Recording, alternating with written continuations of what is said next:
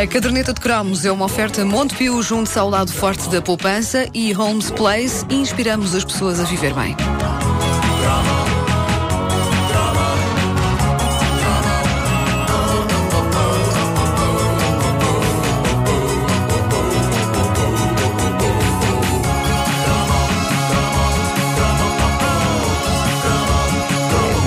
De avançarmos para o tema deste cromo, um ouvinte nosso, o João Luís, mandou-me há uns dias uma coisa que eu acho que é uma pequena consagração. Eu acho que toda a gente ambiciona, no fundo, que a sua obra seja imortalizada numa carteira de escola. Neste caso é mais fino porque é numa carteira de faculdade. Ai, eu vi a Uh, fotografia, sim. E este ouvinte, o João Luís, ele mandou uma fotografia tirada numa sala do Instituto Superior Técnico e numa das mesas está escrito em letras grandes bomba à compota, bomba a bem. Muito bom. Epá, é, é uma, uma, uma, uma referência gostosa a uma clássica edição da caderneta de cromos, que é a edição sobre os Technotronic. Bomba à Compota é a minha versão pessoal e portuguesa do clássico Pump Up the Jam, eh, dos Technotronic, Bomba à Compota. Eh, obrigado ao João Luís pela fotografia deste ponto alto da minha carreira. Eu passei a minha juventude a ver obras de outros imortalizadas em mesas de escola. Letras do Unforgettable Fire dos YouTube, por exemplo escritas no tampo das mesas e agora chegou a minha vez de provar também uma fatia desse gostoso bolo da consagração. Tenho o bomba à compota numa mesa do técnico. Uh, uh, escrito por um, por um aluno que estava nitidamente muito atento ao que Estava, estava a acontecer. epá. sim. Atentíssimo. Bom, vamos, vamos ao cromo. Ontem falámos do Portugal dos Pequenitos em Coimbra, um dos lendários lugares de visita de estudo da nossa infância, e acho que eh, nas infâncias que eh, vieram depois. O Portugal dos Pequenitos é daquelas instituições que se mantém vigorosa, apesar de minúscula. Hoje, outra instituição que fazia parte da rota dos passeios de carrinha, e esta tinha uma dimensão quase mística, devido à presença de uma lula. O Aquário Vasco da Gama. Ah, olha, regressei lá há pouquíssimo Ah. tempo. Pessoas vinham do país inteiro para visitar o, o Aquário eh, Vasco da Gama. Eu, eu também fui lá recentemente. Eu, eu- e, e eu era capaz de pôr num top das grandes figuras icónicas da nossa infância e juventude uma vasta gama de, de personalidades que vão desde Vasco Granja a Ramalho Ianes, passando pela Lula Gigante do Aquário Vasco da Gama. Ah, a Lula Gigante era aquilo de que se falava antes de se entrar no Aquário Vasco da Gama. Na véspera da primeira vez que fui ao Aquário, eu adormeci com alguns nervos a pensar como, como seria a Lula. E eu acabei por sonhar que metade de Portugal era devorada por uma Lula do tamanho do continente americano. Ora, eu já tinha passado à porta do Aquário Vasco da Gama naquela altura e aquilo parecia-me não grande o suficiente para ter lá uma lula do tamanho do continente americano. Mas a verdade é que nós mitificávamos o rei do bicho. E de facto, a lula é impressionante. Como diz um ouvinte nosso no Facebook, o André da Gaga, a lula é algo extraordinário, apesar de eu achar que ela teria mil metros de comprimento e depois afinal ia saber e só tinha 18. Pois é, nós em crianças não sabemos Tudo gerir. parecia mu- muito maior, não é? Não sabemos gerir bem as nossas expectativas eh, como, como crianças. O que eu sempre gostei no Aquário Vasco da Gama é o ar retro que aquilo mantém. E eh, se a isso se juntar a Lula gigante, eu olhava para aquilo no fundo como a coisa mais próxima que existia em Portugal do submarino Nautilus do Capitão Nemo. Aquilo, eu acho que aquilo emana uma, uma aura livre de Júlio Verne, que é uma coisa impressionante. O Aquário Vasco da Gama. E, e é incrível como, entretanto, abriu o Oceanário, que é uma obra impressionante e acaba por ser eh, para o Aquário Vasco da Gama o que para aí o Colombo é para a mercearia do Sr. António. Sim. Mas ainda assim o Aquário Vasco da Gama continua a ser uma coisa maravilhosa e castiça e, e continua a receber famílias inteiras eh, ao fim de semana e um sem fim de escolas durante a semana. Eu já lá fui algumas vezes com o meu filho e uma das coisas que se nota quando se está lá no Aquário Vasco da Gama ao fim de semana de manhã, antes do almoço, é que há sempre pelo menos um chefe de família que faz eh, eh, eh, para, para a sua família a piada: Olha, este aqui já fritávamos agora para o almoço. Olhando para os. Pá, é um Não clássico. posso.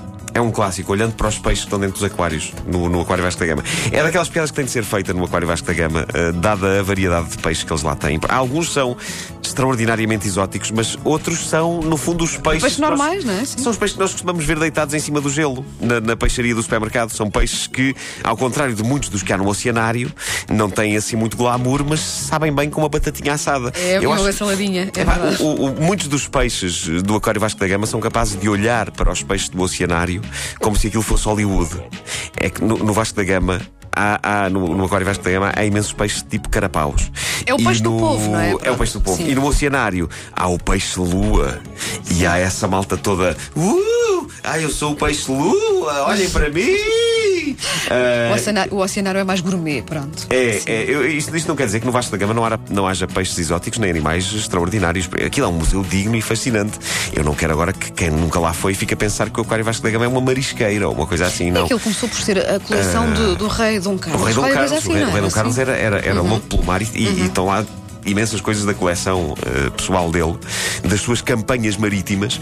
Eh, mas mas é, é um sítio onde há, onde há coisas notáveis e há criaturas notáveis uh, no Aquário Vasco da Gama. Um, do- um dos pontos altos das visitas era encontrar as tartarugas. E é provável que as que lá estão sejam as mesmas que já lá estavam quando íamos lá com a escola. Eh, porque aquilo é bicho que vive muito tempo. São as tartarugas e Manuel Oliveira. É pá, incrível. Ah, uma daquelas tartarugas esteve na estreia do primeiro filme, do Manuel Oliveira. Ah, as focas também eram super ah, desejadas. Dei por mim a invejar a memória de infância de um ouvinte nosso, José Carlos Freitas. Diz ele, morava lá ao pé do Aquário Vasco da Gama e todos os dias às 5 da tarde eu ia dar de comer às focas. Pá, isto é incrível, morando ao pé do aquário. Podia, podia alimentar. Se calhar ia assistir e se calhar já o conheciam Ah, e deixavam, ok. deixavam, Sim, sim. deixavam dar qualquer às entrada no jardim é que tem um, um- sistema de alimentação dos peixinhos engraçados. Ah, que é Eu acho que são as, bolas. carpa- as carpas, não é? Acho que são Epá, carpas aquilo aqueles são peixes. peixes muito grandes, tu- mas podes dar-lhes festas, eles vêm cá É, fora mesmo. E depois tiras eh, com uma moedinha lá numa maquineta uma bolinha que traz comida e depois eh, os miúdos podem estar ali a a alimentar o peixe. É engraçado. Epá, Eu também tirei uma bolinha para mim. Mas há ali peixes invulgarmente grandes, eu acho que estão É a crescer de uma forma desmesurada. Comem bem, eh, estão bem alimentados. Eh, mas, eh, mas, epá, mas sim, mas invejo esta coisa do ir alimentar as focas. eh, dos- eu, eu- acho que ele poderia, este nosso ouvinte, o José Carlos, quase podia dizer que era dono de focas na escola, porque só estaria a mentir um bocadinho, porque Sim, já era, sim. já era quase dele. O Luís Barros, outro ouvinte nosso, recorda que outra das criaturas apelativas das nossas míticas visitas de infância ao Aquário Vasco da Gama era, obviamente, a enguia elétrica. Ah, e sim, qu- quando se é pequeno, a enguia elétrica é uma criatura que entra quase no domínio já do sobrenatural. No fundo, é quase um super-herói do oceano. Aquilo era uma enguia normal que, tal como o Dr. Bruce Banner, foi exposta a raios gama. E o Dr. Bruce Banner transforma-se no Hulk e a enguia ficou elétrica. É a minha teoria. Há, há pessoas que adoram comer enguias.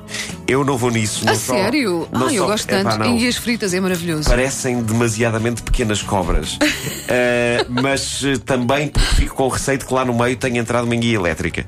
E não deve haver nada mais agradável do que uma pessoa apanhar um esticão ao meio de uma refeição. Deve ser uma sensação do género encontrar areia dentro da ameijoa, só que mais dolorosa. Uma coisa do género: olhem, olhem, a tia Aurora encontrou uma enguia elétrica. Caiu para o lado, está a deitar fumo e ficou com a permanente toda esticada. Não, enguia é bom. Ah, é? Vou levar-te a um sítio eh, muito conhecido ali perto do Montijo, que é a Casa das Enguias. Suponho que pelo nome e só se. Pois. Maioritariamente, sim. Conheces, não conheces, Paulo? É no Faralhão, não é? Não. Faralhão, não, Sim, não. perto de Colombo. Não, não, não. não. essa, eu Se calhar também, Também pronto, há lá, há mais, com certeza. há um franchise. Se calhar. Casas de enguias em todo lado.